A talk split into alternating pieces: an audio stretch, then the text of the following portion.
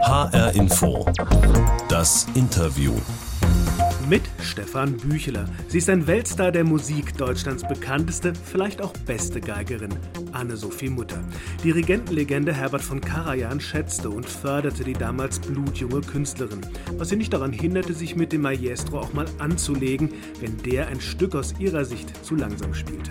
Es war der Beginn einer großen Karriere auf den Klassikbühnen rund um die Welt, bis, ja, bis auch Anne-Sophie Mutter im März dieses Jahres ausgebremst wurde. Die Corona-Pandemie setzte sie daheim in München fest und sie selber infizierte sich. Wie ist es ihr damit ergangen? Wie schaut sie auf die Kultur in Corona-Zeiten? Zum Beispiel die finanziellen Hilfen für freie Musiker. Was hält sie von den Einschränkungen, etwa wenn im großen Münchner Konzerthaus Gasteig nur 200 Zuhörer kommen dürfen? Und, ach ja, was läuft da eigentlich mit Roger Federer?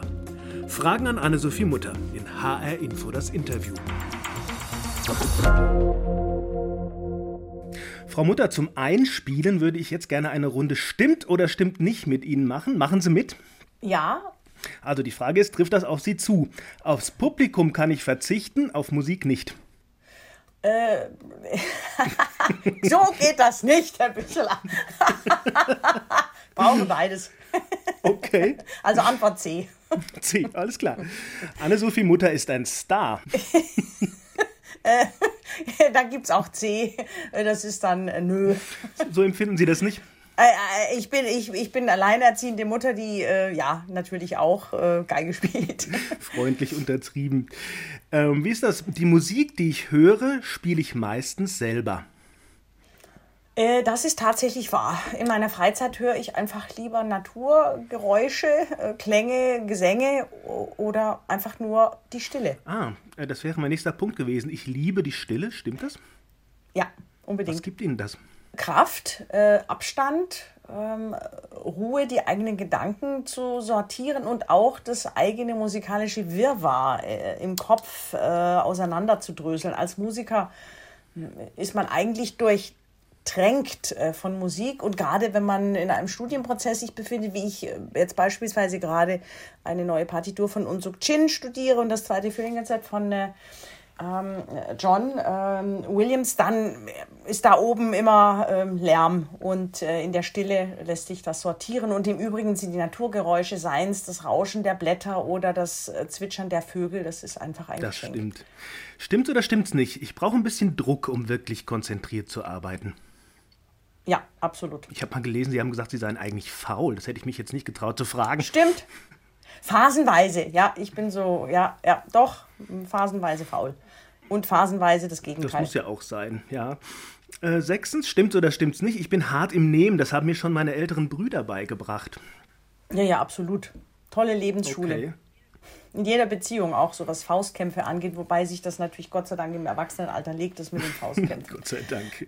Hat Ihnen das im vergangenen halben Jahr geholfen, hart im Nehmen zu sein? Was ist Ihnen da so am schwersten gefallen in dieser Corona-Zeit? Ja, also wir können ja jetzt nicht äh, von der Vergangenheit sprechen. Wir sind ja mittendrin und die Zustände sind eigentlich jetzt katastrophaler, finde ich, als noch zu Beginn der Krise für uns Solo-Selbstständige, weil sich so wenig wirklich in Gleichberechtigung entwickelt hat und man doch gar nicht nachvollziehen kann, warum am Nockerberg äh, 1200 Personen äh, Bier trinken und auch wenn die Veranstalter das vielleicht nur bis 800 ausreizen, äh, trinken und essen dürfen und wenn ein Kabarettist auf die Bühne geht, dann ähm, müssen alle bis auf 200 den Saal verlassen. Ähm, das ist äh, deprimierend, da äh, kommt man auch nicht durch und nicht mit klar, wenn man hart im Nehmen ist, denn es trifft wahnsinnig viele Existenzen. Und das sind ja nicht nur die Einzel, nur in Anführungszeichen, die Einzelschicksale der Solo-Selbstständigen, die da nicht auftreten können, sondern es ist ja es ist ja das Kulminative dahinter, die vielen, vielen Berufszweige, die beispielsweise an einem Künstler hängen und ganz direkt ähm, natürlich die Mitarbeiter der Künstler. Und das ist äh, wirklich hart zu sehen, dass diese Ungleichbehandlung in keinster Weise aufgehoben oder überdacht wurde, sondern da gibt es jetzt in Bayern diese Obergrenze 200. Gut, das Pilotprojekt in der Oper, die sofort ausverkauft war, mit 500 und jetzt vorübergehend im Gasteig. Aber man muss sich doch überlegen, wie sind die Hygienekonzepte im Raumvolumen umsetzbar? Und es muss doch einen Unterschied machen. Ähm, ob ich 200 Leute im äh, Gasteig unterbringen darf oder eben genau die gleiche Besucherzahl im ähm, Prinzregententheater sitzt. Also dass da nicht wirklich zu Ende gedacht wird und man mit ähm, dieser Corona-Überbrückungshilfe, ähm, die ja, glaube ich, auch nicht länger als drei Monate ähm, ausgeschüttet werden soll, das sind Brotkrumen, das ist sehr nett gemeint und wir sind alle, Frau Dr. Grütter, sehr dankbar, dass das überhaupt äh, so weit die Unterstützung gegangen ist. Aber dass es jetzt nicht weitergeht und diese Ungleichbehandlung und es ist ja eine Privilegienwirtschaft, die, die hier herrscht. Also denken Sie mal an die Biergartenkonzerte von, äh, was war das, äh, Brassbanda mit tausend Gästen. Das geht plötzlich und äh, ja, wenn wir Kammermusik spielen wollen, dürfen nur 200 zuhören. Also es ist inakzeptabel. Mhm. Das heißt, die fordern eigentlich ja, mehr Gleich Gleichberechtigung. Ja, Gleichbehandlung. Genau, absolut. Mhm. Weil Sie es vorhin schon erwähnt haben, diese freischaffenden Künstler. Am Anfang der Pandemie und der Einschränkung gehörten Sie ja zu den Unterzeichnerinnen eines Briefes an Kulturstaatsministerin Monika Grütters, haben Sie auch gerade schon erwähnt. Ja. Die Forderung darin, helft den freischaffenden Künstlern. Das war im April. Wie, ja. wie beobachten Sie das? Sind, sind den freischaffenden Musikerkolleginnen seitdem ausreichend geholfen worden? Ich, ich war danach natürlich mit Frau Dr. Grütters im Dialog und auch mit unserem Ministerpräsidenten hier in Bayern. Und man ist ja sehr wohlwollend.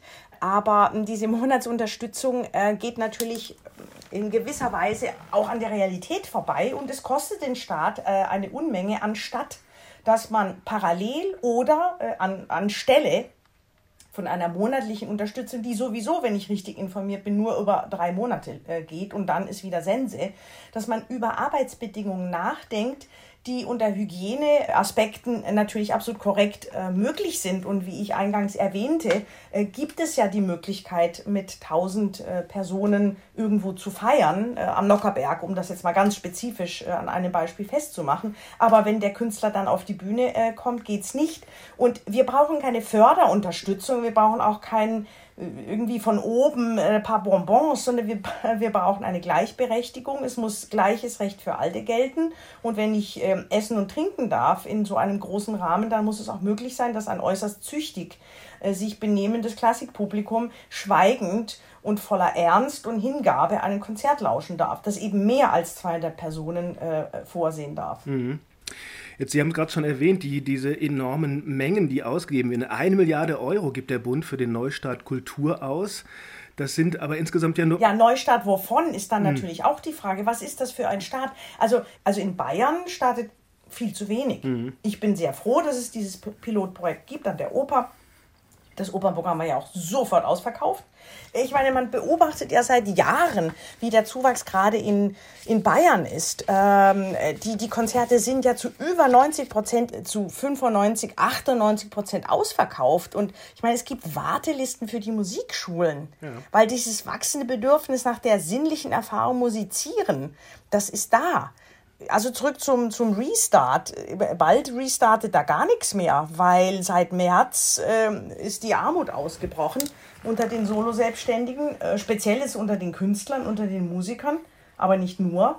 Und ähm, wenn wir nicht aufpassen, dann ist äh, im Frühling nächsten Jahres gibt es manche Ensemble nicht mehr und hat mancher umgesattelt auf, weiß nicht, mhm. Gärtner das scheint ja noch ein Beruf zu sein, den man in Ruhe ausüben kann. Ja, es gibt ja eine Studie des Deutschen Kulturrates, die sagt, im Kulturbereich arbeiten so 719.000 selbstständig Tätige und bei der Hälfte von denen liegt der Jahresumsatz unter 17.500 Euro. Das ist ja nun echt wenig. Muss sich da nicht eigentlich mal grundsätzlich was ändern?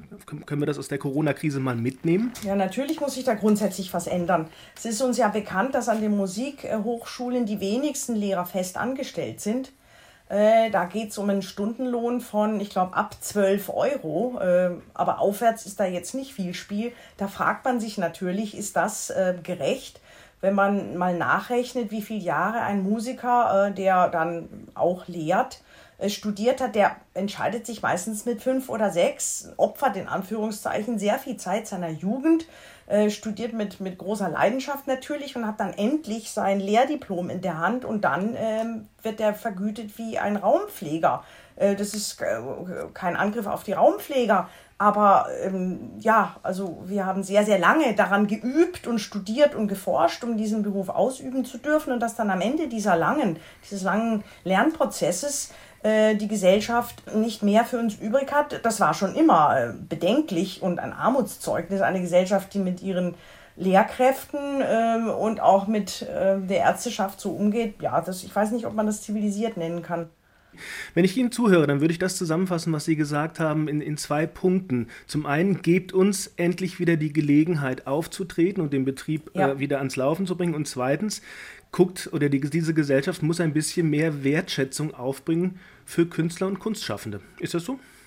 Naja, die Gesellschaft, äh, also das Publikum ist da. Ich kann gut verstehen, dass es äh, in dieser Zeit vielleicht einigen wenigen nicht gelüstet in, in den Konzertsaal zu gehen. Ähm, aber die, in der Breite der Musikbegeisterung derer, die sich schon immer für Kunst interessiert haben, hat sich ja nichts geändert. Es ist die Politik, die sich immer weiter von uns abwendet, obwohl obwohl die Musikwirtschaft ein Umsatzvolumen von äh, ja, also fast 9 Milliarden Euro erwirtschaftet hat 2018. Äh, das ist gewaltig.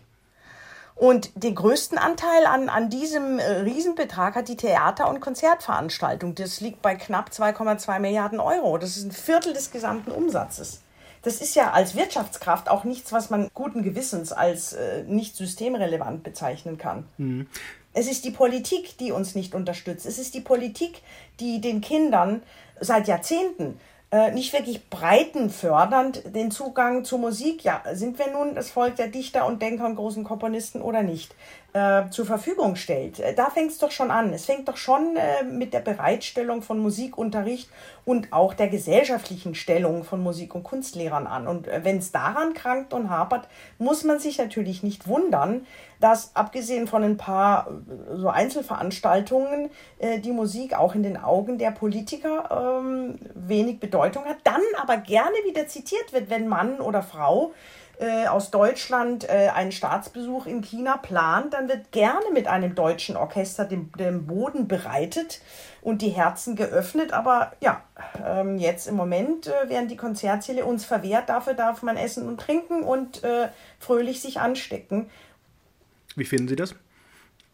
Es ist eine Ungleichbehandlung, die, die man nicht hinnehmen kann in einer Demokratie und eine Privilegiengesellschaft äh, finde ich auch nicht, nicht erstrebenswert. Und äh, da wir sie nun haben, äh, muss man darüber reden und muss es Gleichberechtigung geben. Jetzt haben wir sehr viel über, sagen wir mal, die materiellen Werte und die Beschäftigung gesprochen, die äh, an der Kunst hängt. Aber wie wirkt so eine Kunst, eine Musik zum Beispiel, auf eine Gesellschaft? Ist das nicht so, dass wenn wir in ein Konzert gehen, wir auch ganz anders dann wieder rauskommen? Also gibt es nicht auch diese Wirkung, also eine ja, gesellschaftliche Wirkung in dem Sinne von Kunst und Musik? Naja, äh, ich glaube, dass es, dass es wirklich der Kit der Gesellschaft ist, äh, Kunst und Musik. Gerade Musik, weil sie uns so ähnliche Emotionen erfahren lässt. Und gerade auch im gemeinsamen Musizieren entsteht ja eine äh, Brüder- und Schwesterschaft, die wir in einer multikulturellen Gesellschaft dringend brauchen.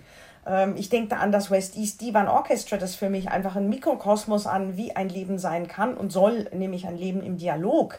Und nur in der Musik gibt es das, weil es ja nicht sich über den Wettbewerb, der eine gegen den anderen und einer gewinnt und der andere verliert, äh, definiert, sondern das ist das, das große Miteinander. Und Musik äh, war in der Menschheitsgeschichte in wichtigen Momenten des Lebens immer auch ein, ein Gefühlsverstärker oder du wirst einfach abgeholt in der Emotion der Freude, aber auch der Trauer. Und es gibt dem Leben eine Perspektive in eine Breite, die im Alltag fehlt, weil Musik ist nichts Alltägliches und ein Konzertbesuch ist ein außergewöhnliches Ereignis, äh, das außergewöhnliche Spuren in uns hinterlässt. Überlegen Sie doch mal, gerade in den letzten Monaten auch des Lockdowns, wie oft Sie an, an Kunst partizipiert haben, ob das Literatur ist oder Ihr Lieblingssong oder Ihr Lieblingsfilm oder ein virtueller Besuch im Museum. Ein Leben ohne Kunst ist, ist doch nicht denkbar.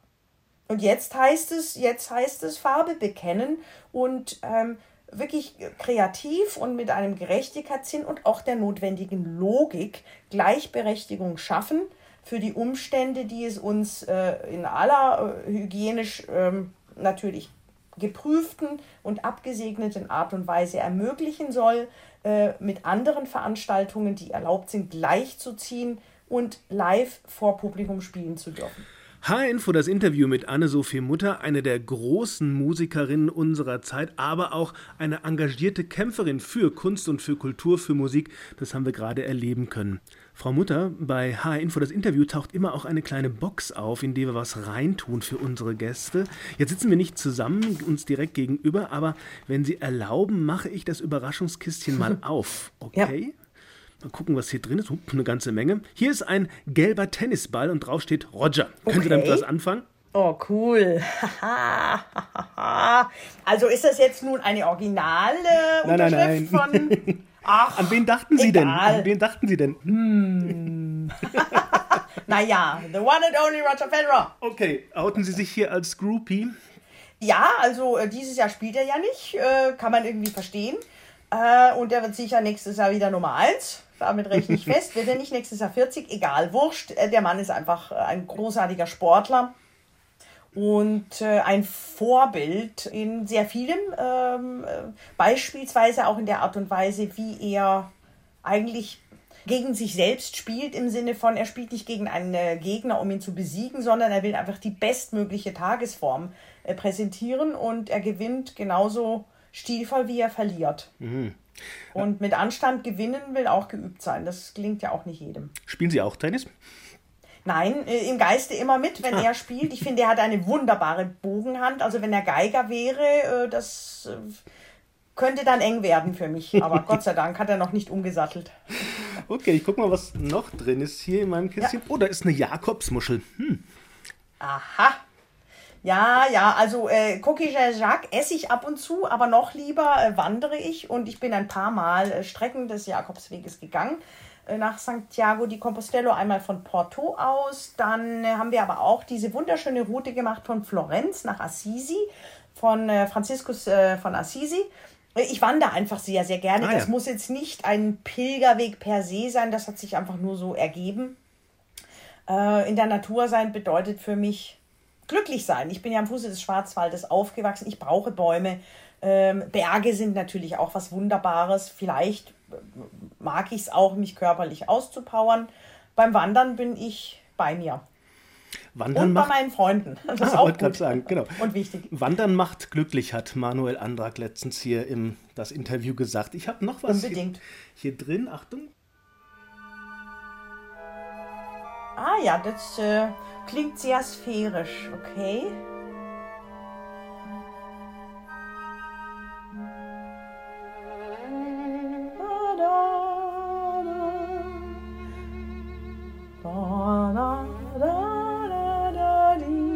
Ja, kommt mir bekannt vor. Mein John Williams Album Across the Stars, ja. Äh, Princess Leia, ja, und Across the Stars und Luke and Leia und äh, dann hat der große Meister für mich auch Hedwig umgeschrieben. Das ist wie ein Wahnsinnsvirtuosen. Äh, Werk. John Williams, das ist also der Komponist, der zum Beispiel die Musik für Star Wars geschrieben hat ja. oder Harry Potter, auch Schindlers Liste, großartige Musik. Also das ist schon einer von den ganz Großen in Hollywood. Aber ich möchte nochmal, ich habe das mit Luke und Leia gerade ja extra eingespielt, weil es da ja auch noch einen Zusammenhang gibt. Ne? Sie sind auch so ein bisschen Star Wars-Fan, oder wie war das? Ja, ich bin Star Wars-Fan und dadurch auch John Williams-Fan geworden. 78 äh, im Schwarzwald in einem kleinen Kino kam ja auch Star Wars zu uns. Und abgesehen natürlich von der visuellen Welt, die äh, im Schwarzwald besonders eindrucksvoll erschien, sind es die Leitmotive in dieser Saga, diese musikalischen Physiognomien, äh, die er jeder Person auf den Leib geschrieben hat, die meiner Meinung nach der Saga äh, über 40 Jahre auch so eine emotionale Tiefe gegeben haben. Denn wenn ich dann so in der Ferne Luke und Lea anklingen höre oder auch das Thema von Yoda, dann, dann verstärkt das einfach noch einmal die Emotion, die das Auge gleich erfahren wird. Und ich hätte nie gedacht, ähm, Ende der 70er Jahre im Schwarzwald, dass ich John Williams überhaupt je begegnen würde, äh, äh much less dass er für mich einige, ich glaube 16 seiner bekanntesten Filmmusiken umschreiben würde für Geige und Orchester. Das ist wieder mal ein Traum, der sich erfüllt hat. Anne-Sophie Mutter ist hier bei uns in H-Info das Interview und sie hat sich mal gerade geoutet als Cineastin und als Roger Federer Groupie. Aber ich vermute mal, nicht Tennis, sondern Musik spielt dann doch eine größere Rolle in ihrem Leben. Sie spielen ja Geige, seitdem sie fünf Jahre alt ja. sind. Das heißt, Musik begleitet sie schon ihr ganzes Leben. Gab es Zeiten, in denen die Musik sie trösten konnte? Sicher. Äh, ohne Frage, auch wenn man das jetzt nicht bewusst. Ich, ich war nie ein Musiker, der auch als Kind äh, war ich das nicht, der gerne für Verwandte gespielt hat oder einfach nur so Hausmusik mit den älteren Brüdern betrieben hat. Das, mm, das war jetzt nie meins. Mein Leben ist, glaube ich, sehr breit aufgestellt. Aber Musik ist natürlich für einen Menschen, der, ich bin jetzt 57, der also 52 Jahre mit dieser Kunst umgeht, das ist schon mein zweites, das ist ein großer Teil meiner Persönlichkeit, sagen wir es mal so. Und äh, sicher hat Musik und das Studium der äh, Lebenswege großer Künstler, großer Komponisten äh, hat mir Perspektiven eröffnet und hat mich auch gelehrt, natürlich weit über den Tellerrand meiner eigenen Befindlichkeit hinauszusehen. Und ähm, ja, also wenn man jetzt beispielsweise die Biografie Beethovens nimmt, dann erschüttert mich besonders, dass wir 250 Jahre nach seiner Geburt, wenn ich die neunte höre, diese weltumspannende Idee der Brudern- und Schwesterschaft nicht verstanden und nicht ähm, wirklich verinnerlicht haben. Aber für mich ist er Vorbild, über den eigenen Tellerrand hinauszusehen. Und ja, Musik kann trösten, aber äh, ich, ich kann nun nicht äh, lamentieren über mein Leben. Ich hatte Wahnsinn und habe wahnsinniges Glück und äh, versuche vielleicht auch deshalb ein nützlicher ähm, Zeitgenosse zu sein, indem ich immer wieder auch äh, versuche, anderen zu helfen und ja, jetzt nicht in Selbstmitleid äh, irgendein Adagio für mich zu spielen, um mich zu trösten. Das ist nicht meins. Das machen Sie nicht. Äh, Sie sind ganz am Anfang der Corona-Krise auch gleich selber krank geworden ähm, ja. und sind infiziert gewesen. Ähm, gab es da eine Zeit lang, wo Sie keine Musik gemacht haben oder hat trotzdem Musik oh, ja. das Üben? Ja. Ja, ja, klar. Also da habe ich äh, in, in, der, also in der ganz harten Anfangsphase auch des Lockdowns, als ich mich zu Hause äh, quarantiert habe und äh, mein Sohn, der arme Kerl, durfte ja auch nicht raus und noch ein paar Freunde.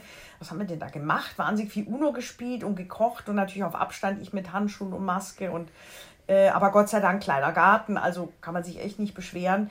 Aber da haben Filme eine große Rolle gespielt. Aha. Mhm. Ja, und äh, das Musizieren, da kam ich gar nicht auf die Idee, weil obwohl ich asymptomatisch war, also so richtig toll ging es mir jetzt in der Zeit auch nicht. Viel Puste braucht man einerseits nicht zum Geigespielen, aber mehr als ich da hatte. Und ich habe das dann genutzt, diese Monate, um als der Lockdown dann und meine Quarantänezeit zu Ende waren, um viel rauszugehen, viel zu laufen und einfach Zeit mit meinen Kindern zu verbringen, Zeit mit Freunden zu verbringen. Und da ist die Musik äh, völlig in den Hintergrund äh, getreten. Und oh, ich habe erst mhm. im Sommer wieder begonnen zu studieren. Dann natürlich wieder mit großem Werf und Freude. Aber es hat immer Phasen in meinem Leben gegeben. Die mussten jetzt nicht so dramatisch eingeläutet werden wie mit der Corona-Erkrankung. Aber immer wieder Phasen gegeben, in denen ich mich gerne von der Musik mal für ein paar Monate getrennt habe und dann wieder mit großer Begeisterung zurückkehre. Also ich höre raus, Ihre Symptome bei dieser Erkrankung waren relativ mild. Ja. Aber wahrscheinlich ja. spielt sich da ja relativ viel im Kopf ab, oder wie ist es Ihnen da Absolut ergangen? Absolut richtig. Gab es da so ja. Panikattacken? Absolut, ja. Also nach der Diagnose, ich war äh, völlig perplex, äh, als ich die Diagnose erhielt, weil, wie gesagt, asymptomatisch, ich war sehr müde und hatte leicht erhöhte Temperatur, von Fieber keine Spur, bin dann aber sofort zum Arzt und wurde dann auch getestet, obwohl ich asymptomatisch war, weil ich es verlangt habe. Naja, dann kam die Diagnose und ich habe mich erstmal ganz schrecklich gefühlt, Klar. als ob ich jetzt Lepra verbreitet hätte. Und leider habe ich auch zwei Personen angestellt, obwohl ich damals schon nach meiner Rückkehr aus Japan mein Radius extrem einschränkte. Ja klar, und dann war das große Warten. Was passiert als nächstes? Und da hat mir mein ältester Bruder wie immer sehr geholfen, weil der mir dann mal wieder berichtet hat, ja, habe jetzt im Netz dieses und jenes gelesen und Tag 7, 8 und 9, das sei also besonders wichtig, wenn es da nicht abwärts geht, dann geht es sozusagen aufwärts. Klar, äh, habe ich die ersten 48 Stunden gemeint, ich würde keine Luft kriegen und hatte Herzrasen, aber ich hatte nie Sauerstoffprobleme und das, da hat sich viel im Kopf abgespielt und da muss ich sagen, bin ich den sogenannten sozialen Medien sehr dankbar, weil dieser Austausch oder einfach das Nachlesen, wie es anderen geht und das war dann in Konsequenz auch der Grund, warum ich gepostet habe, dass ich äh, Corona-positiv war um neben den vielen tragischen Fällen zu zeigen, manchmal geht es auch gut aus und jetzt nicht gleich in Panik verfallen, sondern ja, Calmo. Calmo. Also diese Krankheit ist potenziell tödlich, aber ja. es gibt Hoffnung, ja. da auch gut durchzukommen. Haben Sie was mitgenommen aus der Zeit, wo Sie sagen, okay, das mache ich jetzt anders oder das ist ein großes Geschenk, dass ich so gut durchgekommen bin, da nehme ich was mit jetzt für den Herbst? Ja, also auf jeden Fall ein großes Geschenk. Was ich mitnehme, ist, dass vieles überflüssig ist, was man meint haben zu müssen, angefangen von diesen permanenten blödsinnigen Reisen. Vieles, wie beispielsweise unser sehr schönes Radiointerview, lässt sich auch am Telefon. Da muss ich jetzt nicht zu Ihnen fliegen oder Sie nach München äh, rasen. Weniger Reisen, äh, weniger überflüssige Umweltbelastung, überhaupt weniger konsumieren. Ist großartig. Ähm, mehr Zeit zu Hause verbringen mit den Kindern und generell entschleunigen. Äh, und ich, ich habe mir fest vorgenommen, dass auch mein Konzertkalender nicht mehr diesen Wahnwitz beherbergen darf, äh, den ich die letzten Jahre mit großer Begeisterung verfolgt habe. Aber jetzt ist eine Zäsur und der Mensch kann ja immer dazulernen, respektive sich neu orientieren. Und dazu gehört natürlich auch eine ökologisch sinnvollere Lebensweise. Sagt Anne-Sophie Mutter, die die Krise, auch ihre persönliche Krise, offensichtlich dazu genutzt hat, ein bisschen nachzudenken und jetzt einiges anders machen will. Ich bin Stefan Büchler und unser Gespräch finden Sie auf hinforadio.de oder in der ARD Audiothek. Einfach und praktisch ist es übrigens, wenn Sie das Interview auf Ihrer Podcast-App abonnieren, dann verpassen Sie nichts mehr.